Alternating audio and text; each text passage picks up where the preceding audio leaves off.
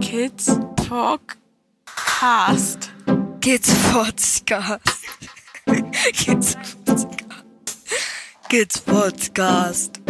Kids Podcast. Kids Podcast. Kids Podcast. Kid Podcast. So.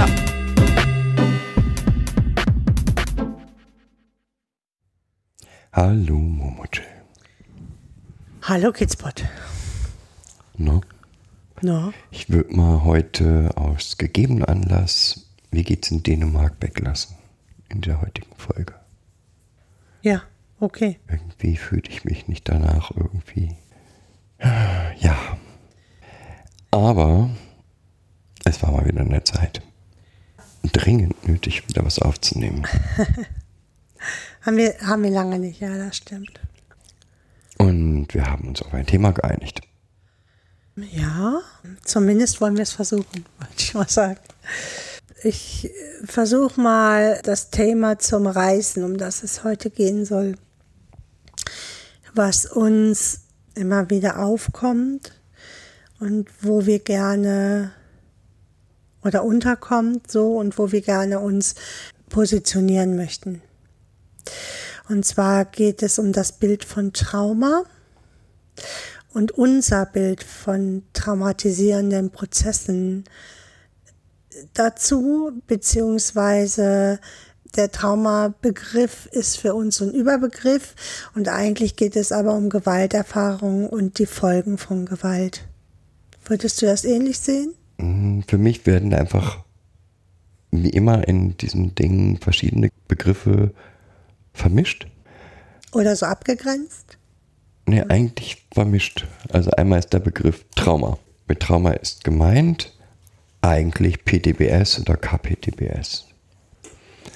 Also, man sagt, jemand hat ein Trauma, wenn er die, die Symptome von PTBS oder KPTBS zeigt. Äh, Ist das nach ähm, ICD-10 äh, 11, nach dem neuen ICD-11 auch noch so? Also es geht um die Symptome für PTBS. Ob komplex oder Post-Traumatic Des, äh, Stress Disorder. Das äh, ICD-10, äh, 11, Entschuldigung. Also nochmal, das versteht man unter, unter Trauma, weitläufig. Das ist der eine Begriff. Dann den Begriff, den wir immer versuchen zu vermeiden, Trauma als das Ereignis, was die Diagnose ausgelöst hat. Also das Ereignis, das eine Traum also das traumatisierende Erlebnis, was dann PTBS oder Trauma auslöst. Genau. Auch das wird unter grob unter Trauma bezeichnet. Und selbst, also ich gab schon ähm, Podcast vom Psychologen, die ich da, äh, wo ich dann dazu geschrieben habe, wo ich gesagt, nee, ja, ist ja nicht so schlimm. Doch, es ist was völlig anderes. Ein potenziell traumatisierendes Ereignis und eine PTBS sind zwei unterschiedliche Dinge. Und eigentlich ist so allgemein eine große Wolke, finde ich. Nur wenn ich PTBS habe, bin ich von den traumatisierenden Ereignissen belastet. Genau. Also und ähm, dazu kommt ja noch die weitläufige Definition, dass ich davon belastet sein muss. So. Also in der Psychologie ist ja generell, wird generell ja etwas nur als ein Problem gesehen, wenn derjenige selbst damit ein Problem hat. Ja. Also ich, ich selber muss das als Belastung empfinden. Was natürlich bei Kindern und Jugendlichen jetzt erstmal schwer, also wer hat denn da meistens das Problem mit, sind die Eltern oder die Betreuer und nicht das Kind selbst. Also das Kind wahrscheinlich selbst auch, aber es kann das nicht so äußern. Das ist ja das Problem, dass das Kind überhaupt keine Worte dafür hat. Allgemeinen Wahrnehmung nach ist das zweite, das potenziell traumatisierende Ereignis, was wir jetzt mal, ich ja mal weg von diesem potenziell traumatisierend hin zu Erfahrungen von Gewalt definieren würde. Ich möchte da ähm, auch äh, da auf nochmal drauf eingehen, dass es halt ein Man-Made Disaster ja, also von Bezugsbetreuern oder Bezugsmenschen ausgeführte Gewalt gegen Kinder und Jugendliche. Ja, das ist das, wo wir uns prinzipiell drum kümmern. Aber jetzt geht es mir nochmal um den Schritt höher. Auch Gewalt, die Naturgewalt hat einen Einfluss auf den Menschen, auch wenn dieser danach nicht unter PTBS leidet. Jegliche Gewalt hm. hat einen Einfluss auf die Kinder. Jetzt kann man natürlich sagen, da einen Unterschied machen zwischen oder die Frage stellen, ab wann ist es belastend? Ja? Ab wann ist dieser Einfluss für die Entwicklung oder für, die, für das weitere Leben des Kindes eine Belastung? Aber die Frage ist für mich eigentlich gar nicht so wichtig. Woran willst du das denn auch messen? Also. Hm. In meiner Definition ist dort das potenziell traumatisierende Ereignis oder die Gewalterfahrung, psychisch, ja. emotional oder, oder, sexuelle Gewalt. Sexuelle Gewalt oder physische Gewalt. Hm. Das Individuum ist dort davon auf jeden Fall beeindruckt, in ja. Anführungsstrichen. Und ein Teil dieser Menschen, die von Gewalterlebnissen beeindruckt sind, verarbeiten dieses Erlebnis in, in einer solchen Art und Weise, dass ihr Notfallsystem verrückt spielt. Dann habe ich eine PTBS. Ich möchte mal zurücknehmen. Nein, verarbeiten nicht. Das kann man eigentlich nicht unter. Ich würde jetzt mal das Verarbeiten nicht sagen, sondern reagieren auf dieses Ereignis so, dass das Notfallsystem verrückt spielt. Dann habe ich eine PTBS. Beziehungsweise posttraumatische Belastungssymptome habe ich eigentlich fast immer. Und dann gibt es da aus der Gruppe, die dann ein posttraumatisches Belastungssymptom zeigen, eine nochmal kleinere Gruppe, bei denen diese Symptome anhalten bleiben. Auch in langer Zeit. Genau. Oder die so viele unterschiedliche traumatisierenden Erfahrungen machen mussten, dass sie nicht nur eine PTBS haben, sondern eine komplexe posttraumatische Belastungsstörung. So, das wäre dann im Endeffekt ja nochmal äh, komplexer. So. Das ist aber unabhängig davon, dass dieses Erlebnis, was ich habe, mich als Menschen verändert hat. Ja, genau, das ist genau das, das, was wir immer sehen. Weil, und das ist eigentlich für mich total wichtig, weil es auch um Menschen mit PTBS geht, dass alles auf, dieses, auf diese Symptome der PTBS geschoben wird.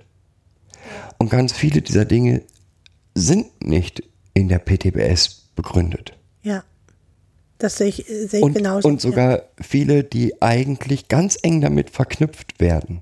Sowas wie zum Beispiel, ich hoffe, ihr hört die Anführungsstriche, die ich sage, Angstsymptome oder mhm. ängstlich sein. Das hat eigentlich nichts mit der PTBS zu tun. Weil die Ängstlichkeit, die ich dort sehe, steht im direkten Zusammenhang mit dem, was ich erlebt habe. Also ich habe das Recht, ängstlich zu sein. Ich habe das Recht, vorsichtig zu sein. Und das hat nichts mit, mit Dissoziation oder Trigger zu tun. Diese Ängstlichkeit können unterschiedliche Trigger auslösen. Oft beziehen wir uns in der Diagnostik von Kindern und Jugendlichen auf Beobachtungen, die wir an erwachsenen Menschen gemacht haben, die wir runterbrechen zu Diagnosen für Kinder und Jugendliche. Wenn wir uns jetzt nochmal so ein Kind in seinem Zuhause angucken, was Gewalt erlebt, dann hat das für dieses Kind ja auf unterschiedlichen Ebenen Auswirkungen, die wir jetzt aber nicht unbedingt in PTBS einstufen würden oder in Trauma einstufen würden. Und trotzdem hat das Kind nach diesen anhaltenden Gewalterfahrungen hm, massive Verhaltensveränderungen oder Handlungsveränderungen, daraus resultierend aus der erlebten Gewalt. Diese Auswirkungen aus der Gewalt aus den gewaltvollen er Erziehungsstilen oder Situationen, die das Kind erlebt, werden oft aber nicht gesehen oder nur als Diagnosen in das Kind verortet. Das heißt, wir haben dann ein Kind schon frühkindlich mit sozial-emotionalen Auffälligkeiten in, in der Kindheit oder äh, Impulskontrollstörungen. Eine der anderen Ausweichdiagnosen, die man so hat. Ja. Und damit nehme ich das aber weg vom Ursprung. Also ich nehme das weg von dem Entstehungsherd und lege dieses Störungsbild in das Kind. Und also vielleicht sieht der Psychologe das noch, der dieses Kind behandelt hat und der das Kind diagnostiziert hat, dass Schwierigkeiten, die das Kind hat, aus dem Umfeld, also aus der, dem Zusammenspiel des Umfelds entstanden sind. Aber alle, die, die die Diagnose später sehen, sehen nicht mehr den Hintergrund der Biografie oder sehen das nicht mehr in Verbindung mit dem, sondern das Kind hat halt sozial-emotionale Störungsbilder oder Impulskontrollstörungen. Und wir beide sind uns, glaube ich, einig darüber, dass diese Störungsbilder entstehen aufgrund oder entstehen können aufgrund von Gewalterfahrungen in der frühen Kindheit und äh, in, in der Kindheit früh, auch in der frühen Kindheit, genau. Auch in der frühen Kindheit bis in, ins Jugendalter. Und deswegen sprechen wir beiden immer von Trauma oder von traumatisierenden Prozessen. Die Schwierigkeit, die hier besteht, ist, dass das Kind oder der Jugendliche Gewalt, egal in welcher Form jetzt ausgeliefert ist, von Menschen, denen es vertrauen soll und die ihn beschützen und versorgen sollen und daher müssen. Ja, genau. Und wo, er, wo das Kind ja auch keine Auswahl oder keine Wahl hat zu sagen, oh nee, weil du jetzt blöd zu mir bist, gehe ich mal eben weg. So. Das ist der eine Punkt. Der andere Punkt ist aber, dass das Kind ja gar keine andere mh, Wahrheit oder gar kein anderes Verhalten kennt als das, was es zu Hause erlebt. Ja, für, für dieses Kind ist das die normal, das genau, normale ist das Leben. die Wahrheit, das ist das, die, das normale Leben. Oder die, das Narrativ, in dem es lebt oder wie auch immer man das bezeichnen will. Ja. ja, das Ganze ist mir vor allen Dingen eigentlich wichtig, weil die Gruppe, die es betrifft, die Trauma, also Gewalterfahrung betrifft, wird durch die Gesellschaft aufgeteilt. Mhm. Differenziert in, da sind die mit sexuell, sexueller, also nach der Form der Gewalt, sexuelle Gewalt, ähm, körperliche Gewalt, emotionale und psychische ist, ist gar nicht drin bisher. Oder wird aufgeteilt in KPTBS, PTBS oder in, der hat ja gar nichts. Mhm. Und eigentlich, wenn wir was dagegen tun müssen, wollen, wenn wir etwas gegen Gewalt in der Kindheit tun wollen, dann dürfen wir uns nicht aufteilen lassen. Ja. Oder nicht davon in die Irre leiten lassen und uns an dem Symptom Trauma oder an der Diagnose Trauma abarbeiten. Das Kind äh, ist ja nur schwer verletzt, wenn es ein Trauma hat oder oder eben an der an der Gewaltform. Das ist ganz schlimm, weil sexuelle Gewalt ist ganz schlimm. Das ist, steht für mich außer Frage, dass es ganz schlimm ist. Aber das Wichtigste ist für mich, Gewalt hat immer einen Einfluss auf die Kindheit. Immer. Und nicht nur auf die Kindheit, sondern auch auf den Erwachsenen. Egal in welcher Form ich sie. Ja, und äh, für mich ist auch, indem ich sage, ähm, sexuelle Gewalt, reduziere ich das auf den sexuellen Akt ja, ob ich den nun gesehen habe, dazu gezwungen werde oder selbst erlebt habe oder nur an anderen ausübe, nur in Anführungsstrichelchen an anderen ausüben soll. Sexuelle Gewalt, und das müssen wir uns ganz deutlich machen, geht immer einher mit körperlicher oder emotionaler und oder emotionaler Gewalt. Und indem ich nur von sexueller Gewalt spreche, reduziere ich das nur auf diesen sexuellen Akt, egal wie der ausgeführt wird. Und das ist einfach falsch. Es ist ganz schlicht und ergreifend falsch. Ja, und auch aus diesem, aus diesem, diese Reduzierung auf genau diese eine Tat entstehen auch ganz, ganz viele Folgeprobleme. Das ist auf so vielen Ebenen falsch. Da kommen dann auch Schuldgefühle auf. Diese Tat ist so zentral plötzlich. Es wird so, also ja, und für mich kommt dazu, dass es halt so abgesplittet wird, als ob ähm, sexuelle Gewalt eben nicht mit, mit körperlicher oder ähm, emotionaler Gewalt einhergeht. Wir reduzieren das auf diesen, diese, diese Tat. Was nochmal obendrauf kommt für mich sind zwei Ebenen. Die eine Ebene ist, was ist sexuelle Gewalt? Fachkräfte verste- haben den, den weiten Blick. Meistens, gerade die Allgemeinheit sieht dort rein die Penetration, als wenn es um diesen, um, um den wirklich um den Geschlechtsakt ginge. Das ist eine. Und auf der anderen Seite, diese Handlungen haben Auswirkungen auf das gesamte restliche Beziehungsgeflecht zwischen den Menschen, denen ich vertrauen soll, und den Menschen, die meine Grenzen völlig egal sind. Und das äußert sich auch in diesem, im Bereich sexuelle Gewalt. Genau, und äh, da möchte ich nochmal darauf hinweisen, dass es halt Erwachsene sind. Also da sind Erwachsene, die die Grenzen des Kindes nicht, nicht respektieren und zwar in keinster Weise respektieren. Oder, und wir erwarten in der Jugendhilfe oder in anderen Hilfesystemen jedes Mal wieder, dass ein Kind aber anderen Erwachsenen vertrauen soll. Und da- fängt für mich die Krudität schon an. Was ich dabei noch wichtig finde, ist nochmal die Reduzierung auf diesen sexuellen Akt und damit einhergehend eine Einengung des, der Betroffenen. Ich mache dadurch die Fälle zu Einzeltaten. Ja, ich habe neulich eine Definition gelesen. hm, Ich weiß gar nicht, ob es vom UBMSK war oder vom Betroffenenrat. Ich habe da weiß ich jetzt gerade nicht mehr, müsste ich nachgucken und nachschicken.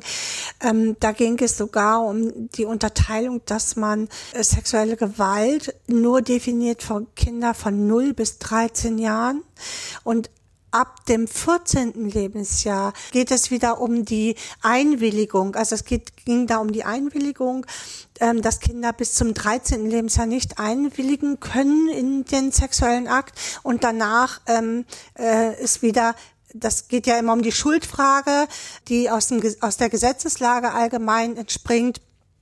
Und danach geht es wieder um die Einwilligungsfähigkeit eines 14-jährigen äh, Mädchen oder Jungen in dem Fall.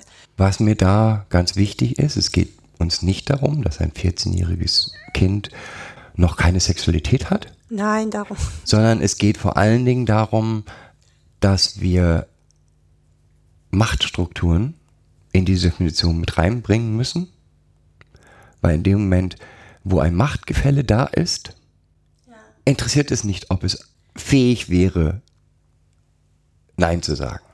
In dieser Definition haben sich für mich Täter breit gemacht, also Tätergedanken zumindest, dass ja ein 14-jähriges Mädchen in der Lage ist äh, oder Junge in der Lage ist, Nein oder Ja zu sagen und sich dieser, dieser Macht des Erwachsenen zu entziehen. Ich glaube, dass es eine rein juristische äh, Definition ist.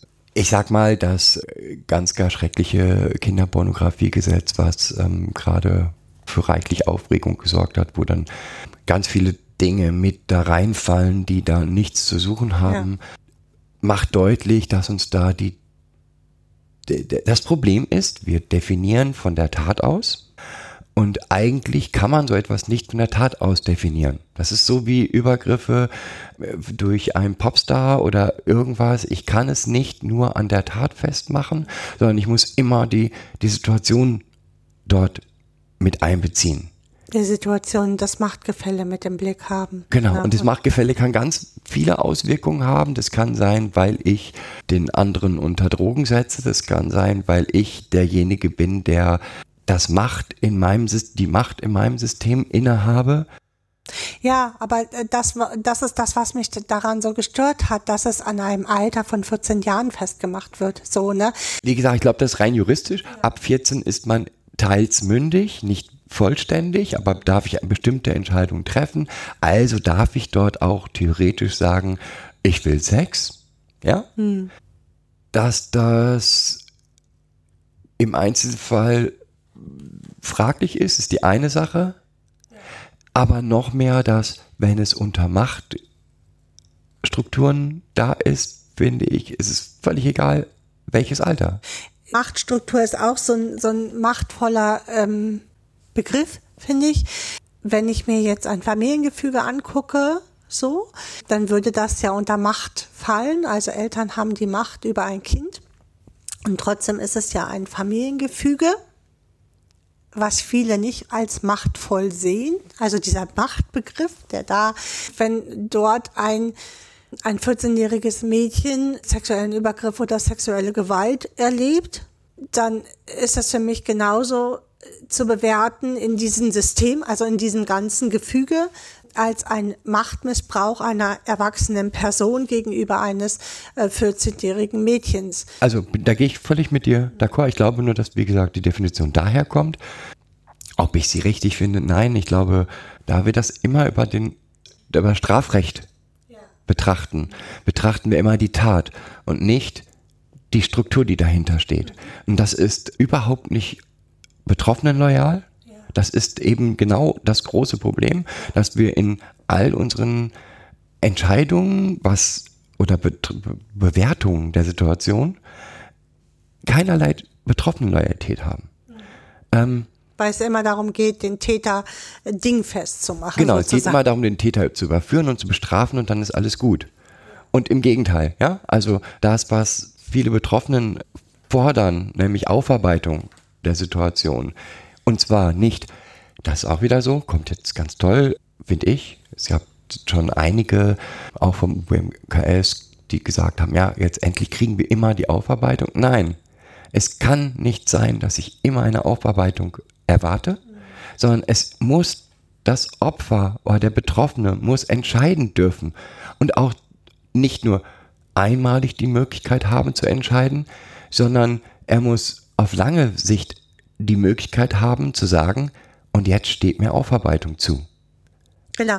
Ja, das ist ja das, was auch immer vom Weißen Ring kommt, ähm, was wir ja auch oft erleben, warum dann keine Opferentschädigung stattfindet, weil das Kind sich an gewisse Uhrzeiten, Tage und so nicht mehr erinnern kann und äh, damit ist es nicht mehr als äh, Tat nachweisbar und äh, damit ist es, fällt es auch nicht unter Opferentschädigungsgesetz. Ja, und das, und das ist zeigt, dass die ganze Definition über den Täter stattfindet, über die Tat stattfindet und nicht über den Betroffenen stattfinden. Und das ist genau das, das arge Problem.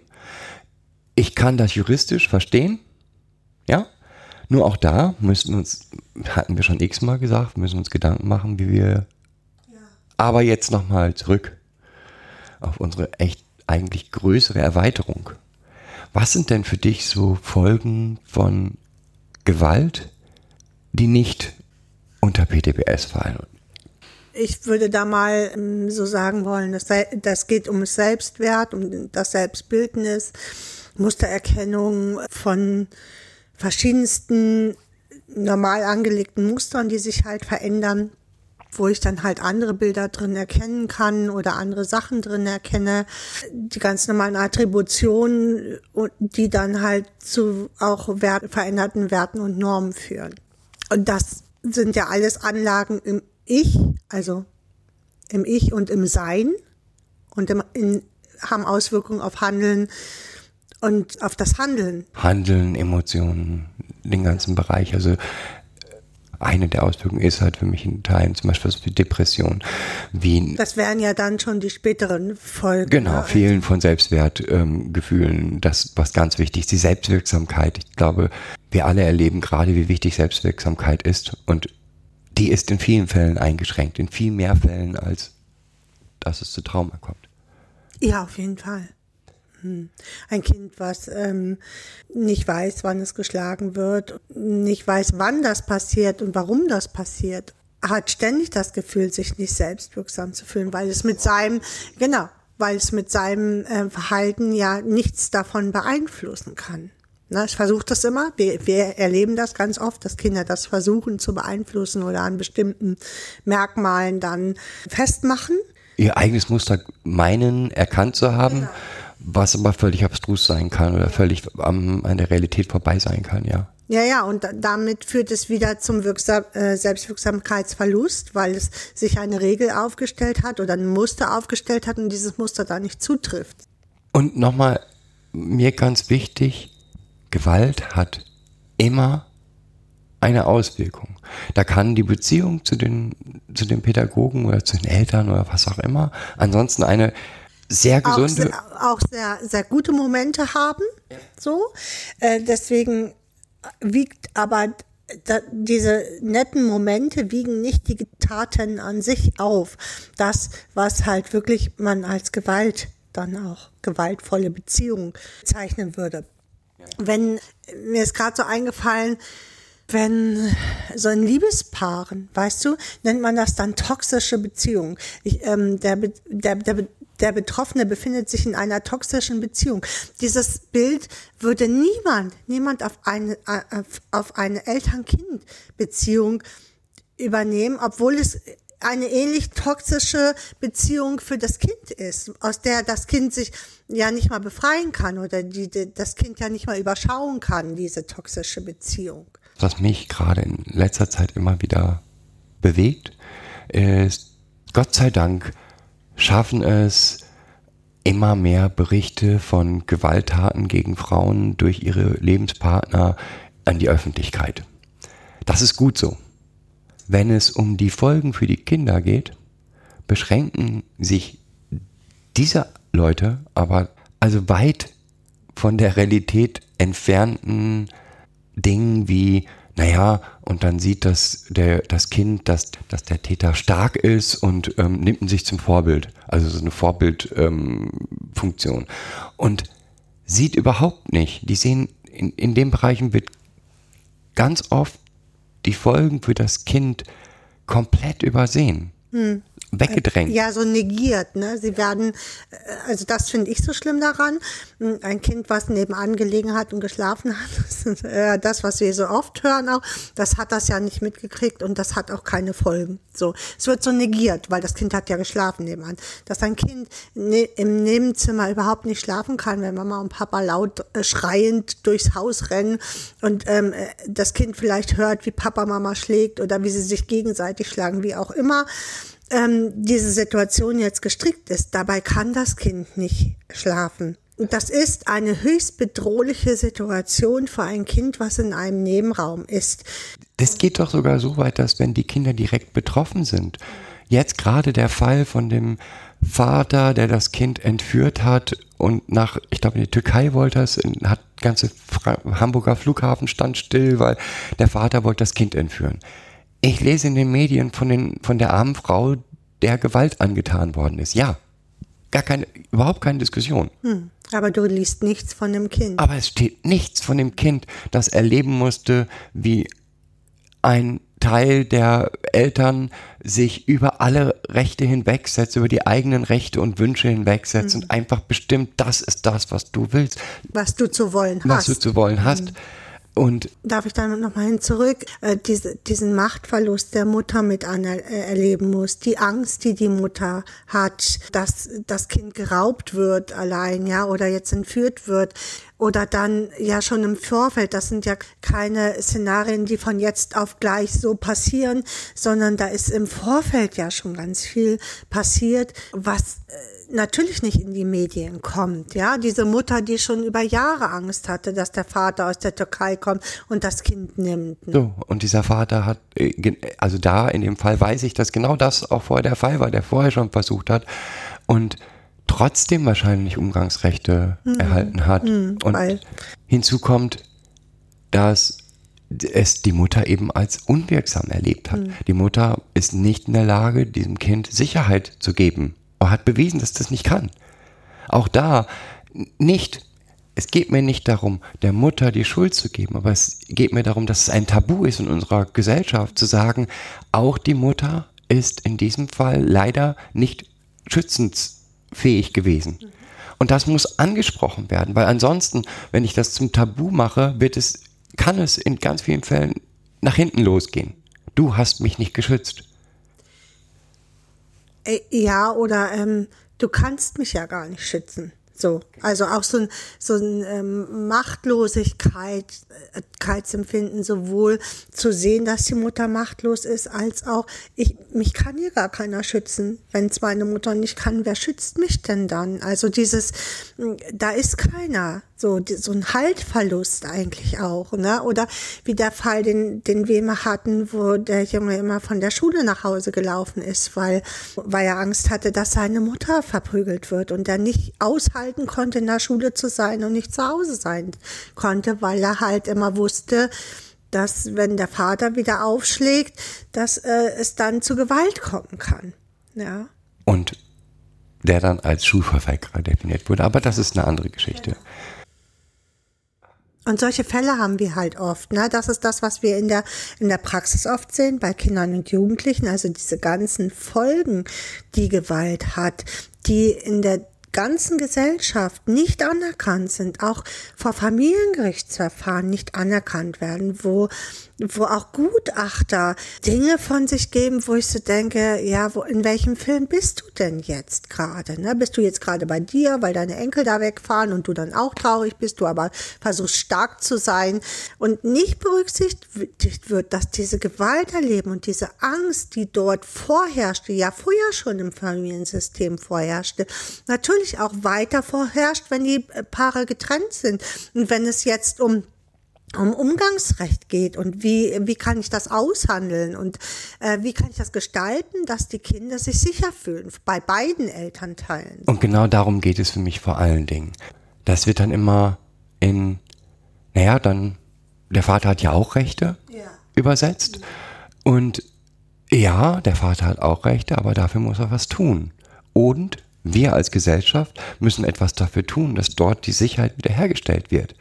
Das Werden heißt, kann, ja. werden kann. Das heißt, ich kann überhaupt nicht verstehen, wie bei einem Vater, und ich bleibe jetzt mal beim Vater, auch wenn es das von Frauen genauso geben wird, und also, ne, aber vermehrt sind es Väter, wenn ein Vater in einer äh, Beziehung Gewalt angewendet hat, dass es dort überhaupt unbegleitete Umgänge geben kann.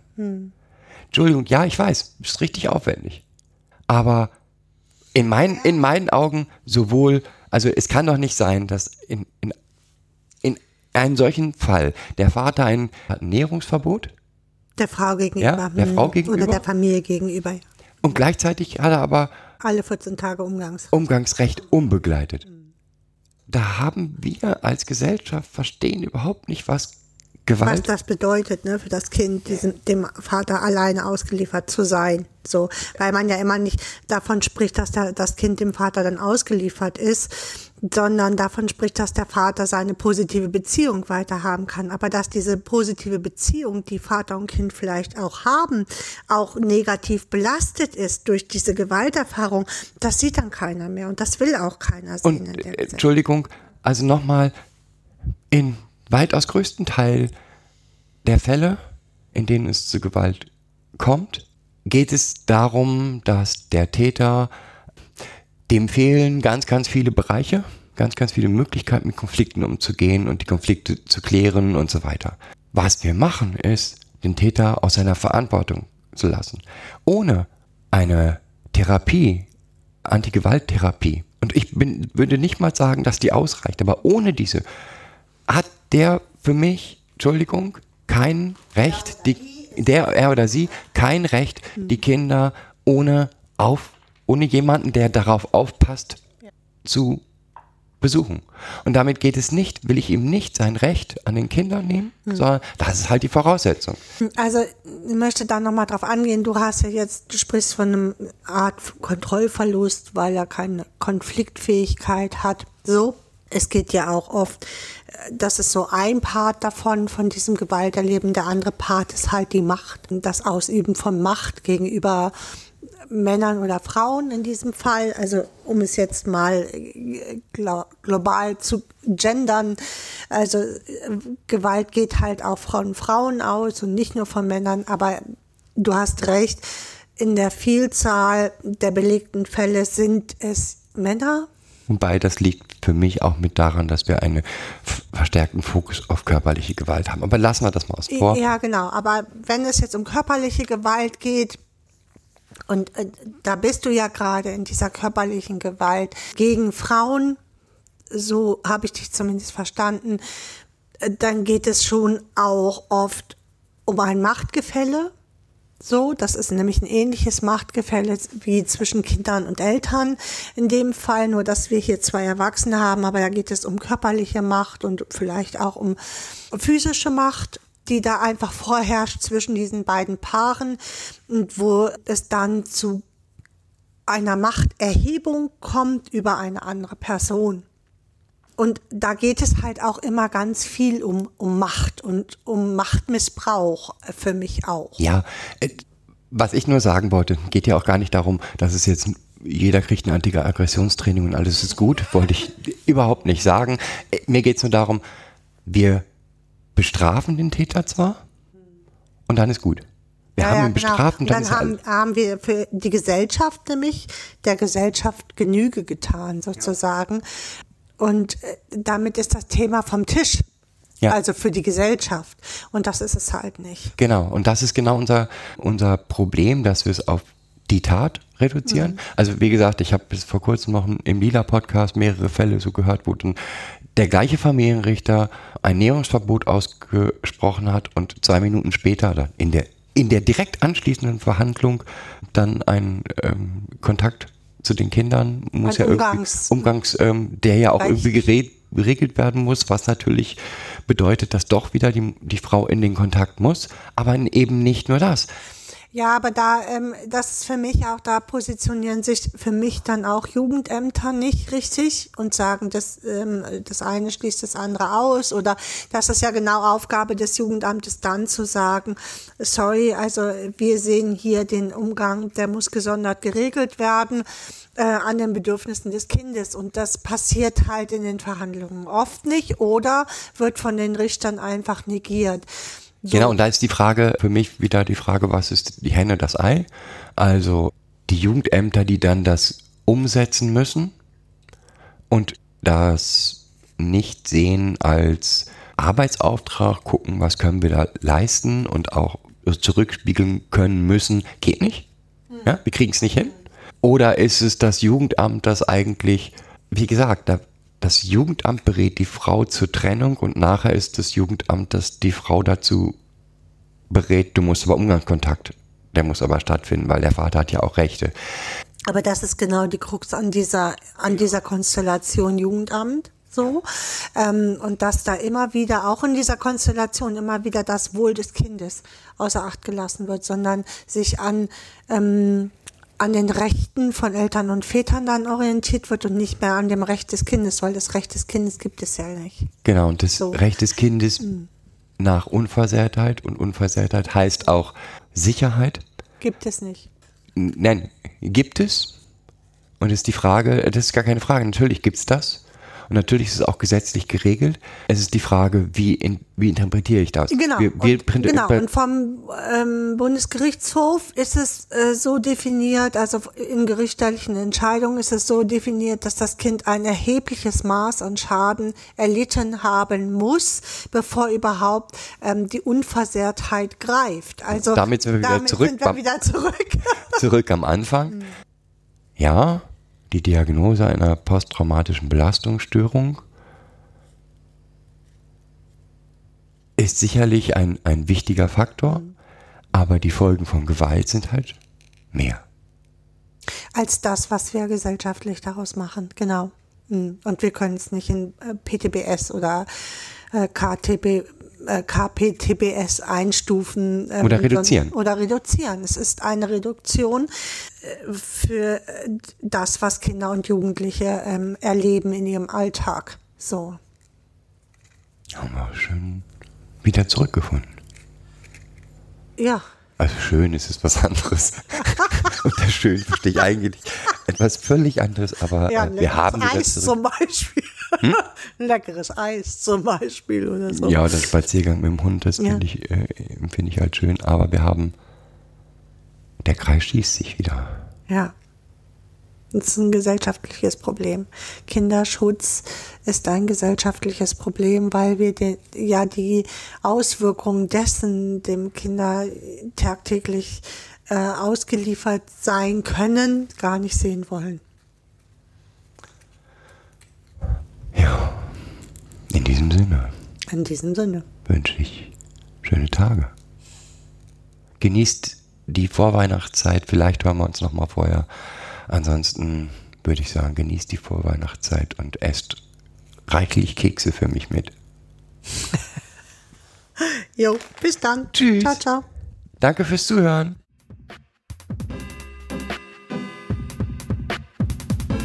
Das war eine weitere Folge Kids Podcast.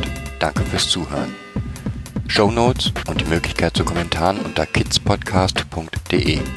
Anregungen, Ideen und Feedback per Mail an info at kidspodcast.de oder per Twitter an kids-pod. Wenn euch diese Episode gefallen hat, empfehlt sie weiter oder gebt Bewertungen in iTunes oder anderen Podcast-Portalen ab.